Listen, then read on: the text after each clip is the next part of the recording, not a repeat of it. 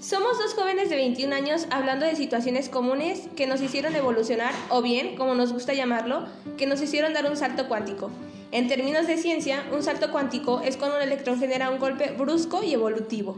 Este tiene tanta energía que lo lleva al límite, genera una necesidad de transformación y hace que el electrón, según la ciencia, desaparezca de su órbita y aparezca unas órbitas arriba.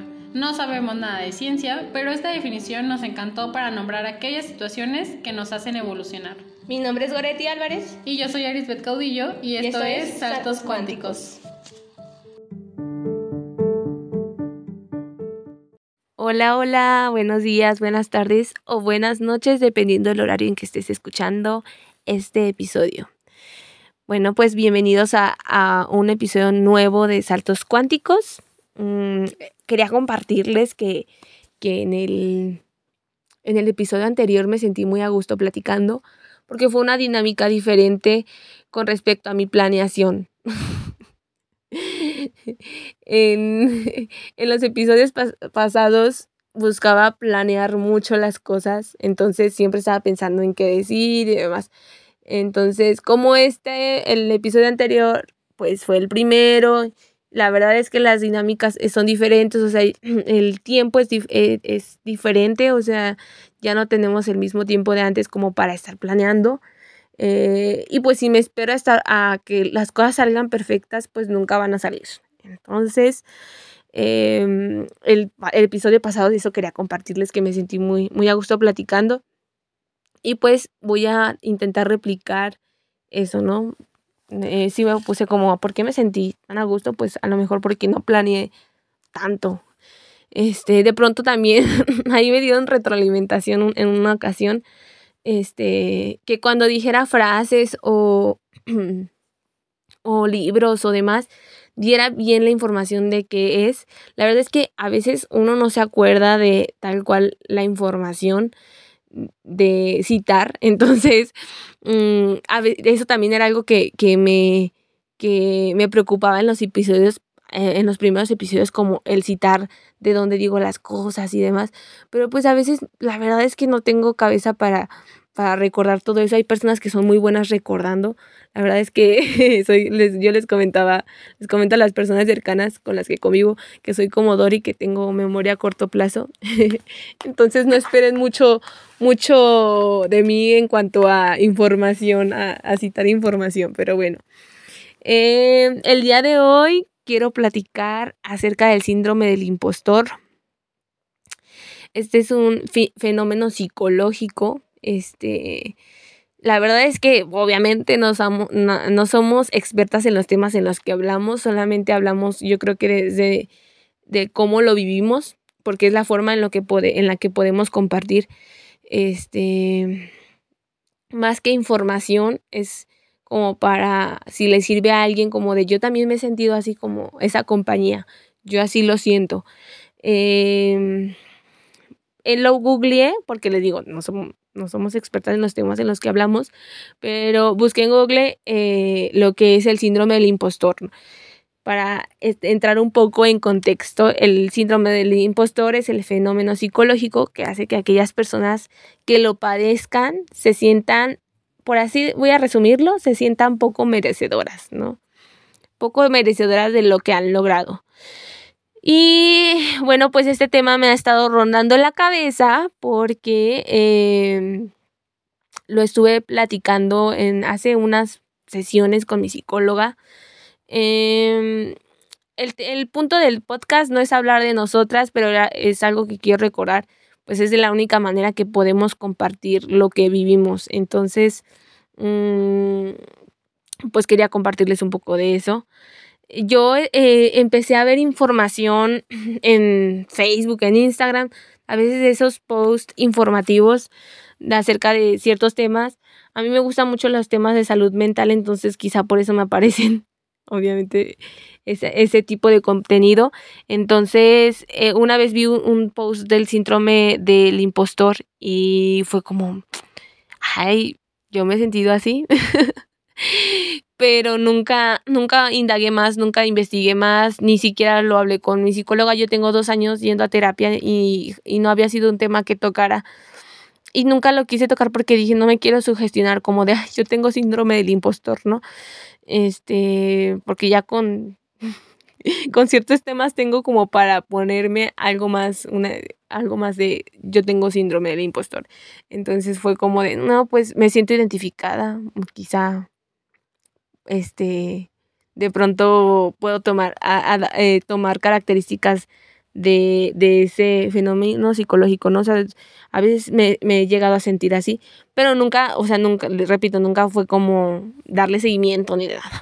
El punto es que hace unas semanas, mmm, pues platicaba con mi psicóloga, ella me preguntaba cómo me sentía a mí en mi nuevo trabajo, eh, y pues ya en general yo le decía como que me sentía muy bien, que era una muy buena oportunidad y que todos pues se habían portado buena onda, todo ha fluido bien, entonces obviamente no, no, no hay, hay como cosillas que por solucionar, porque siempre la vida va a ser así, pero pues en general es una muy buena oportunidad y eso yo le decía, me, lo único que siento es que no tengo las herramientas para para esto. Yo le decía, yo me siento con muy pocas herramientas siento que me falta aprender demasiado, este, que no, o sea, es, y en general como si en algún momento, pues ellos se dieran cuenta de que no era lo suficiente.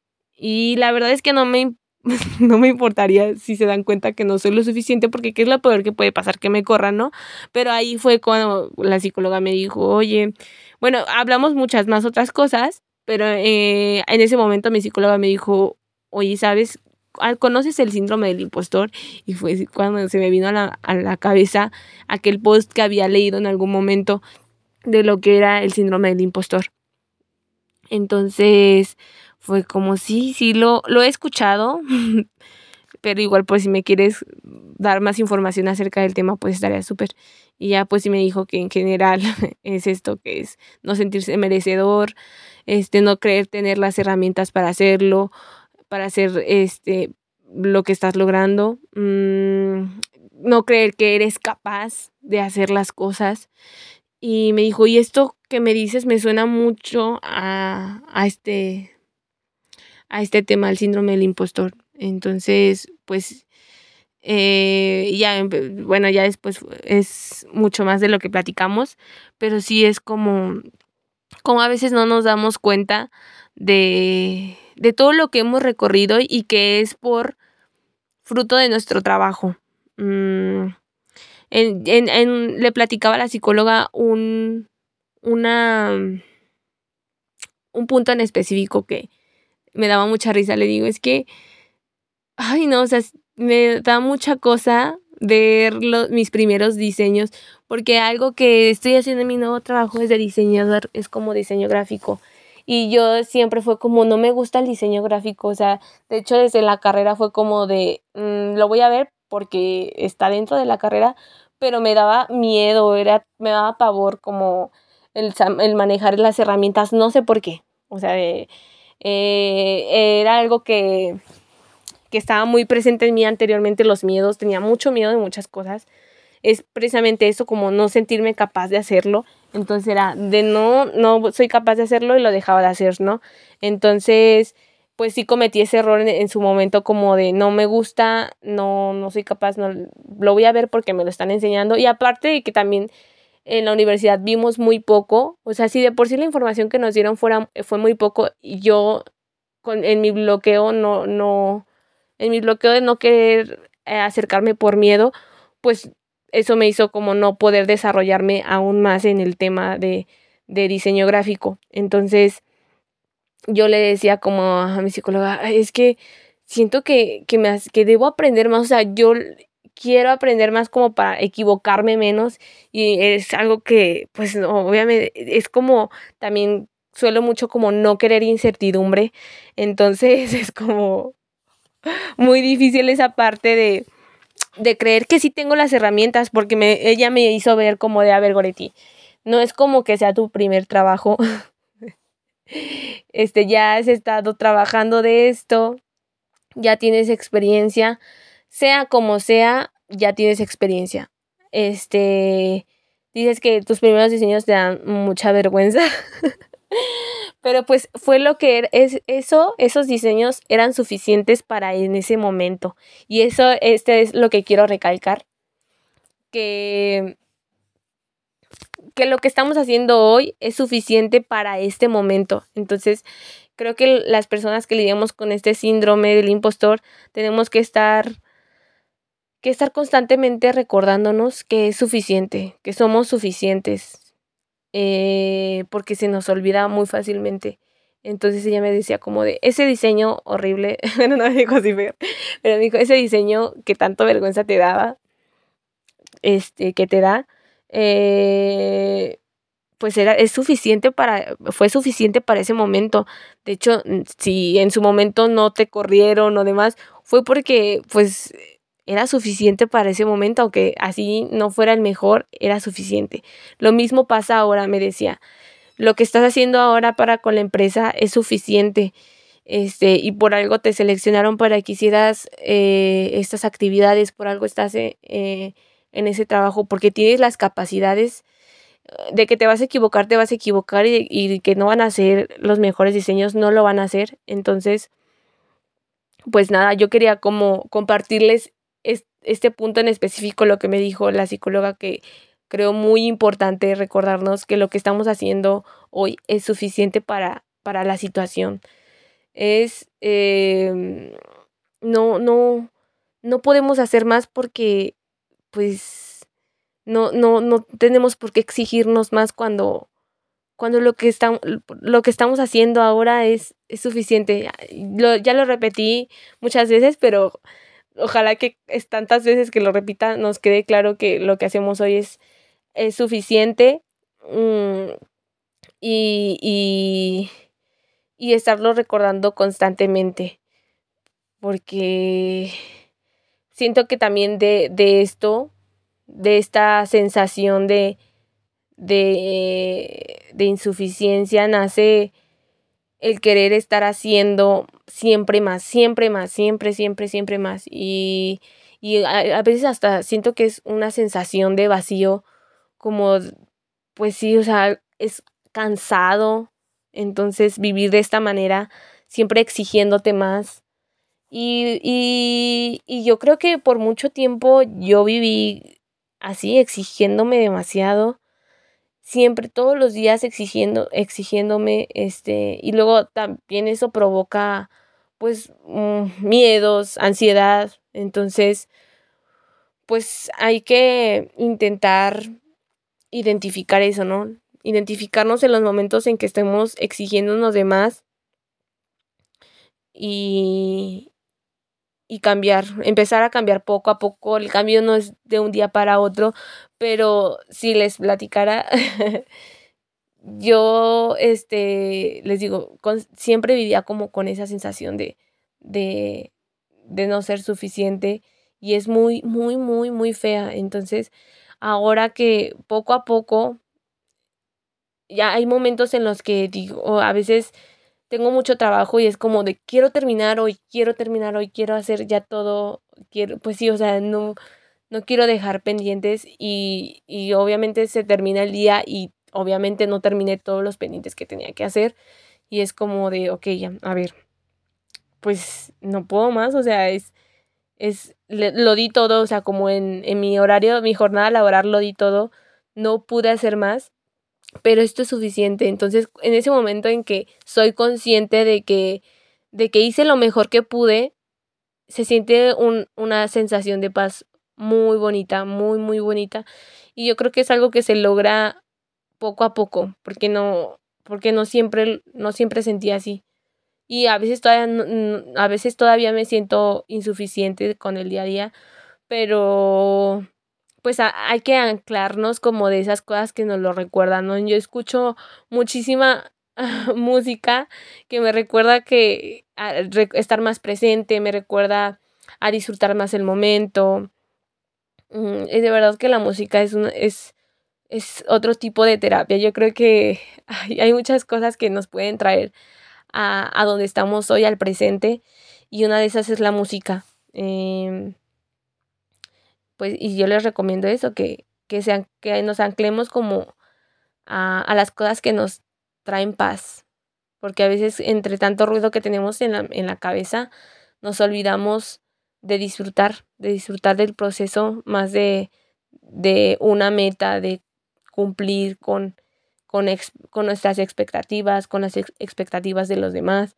Entonces, si tienes este, si te has llegado a sentir así poco merecedor de lo que tienes ahora o que no o que no puedes porque también siento que está como el escenario en que no puedes avanzar porque no, no te sientes capaz y no, y, y no te sientes merecedor de buenas oportunidades.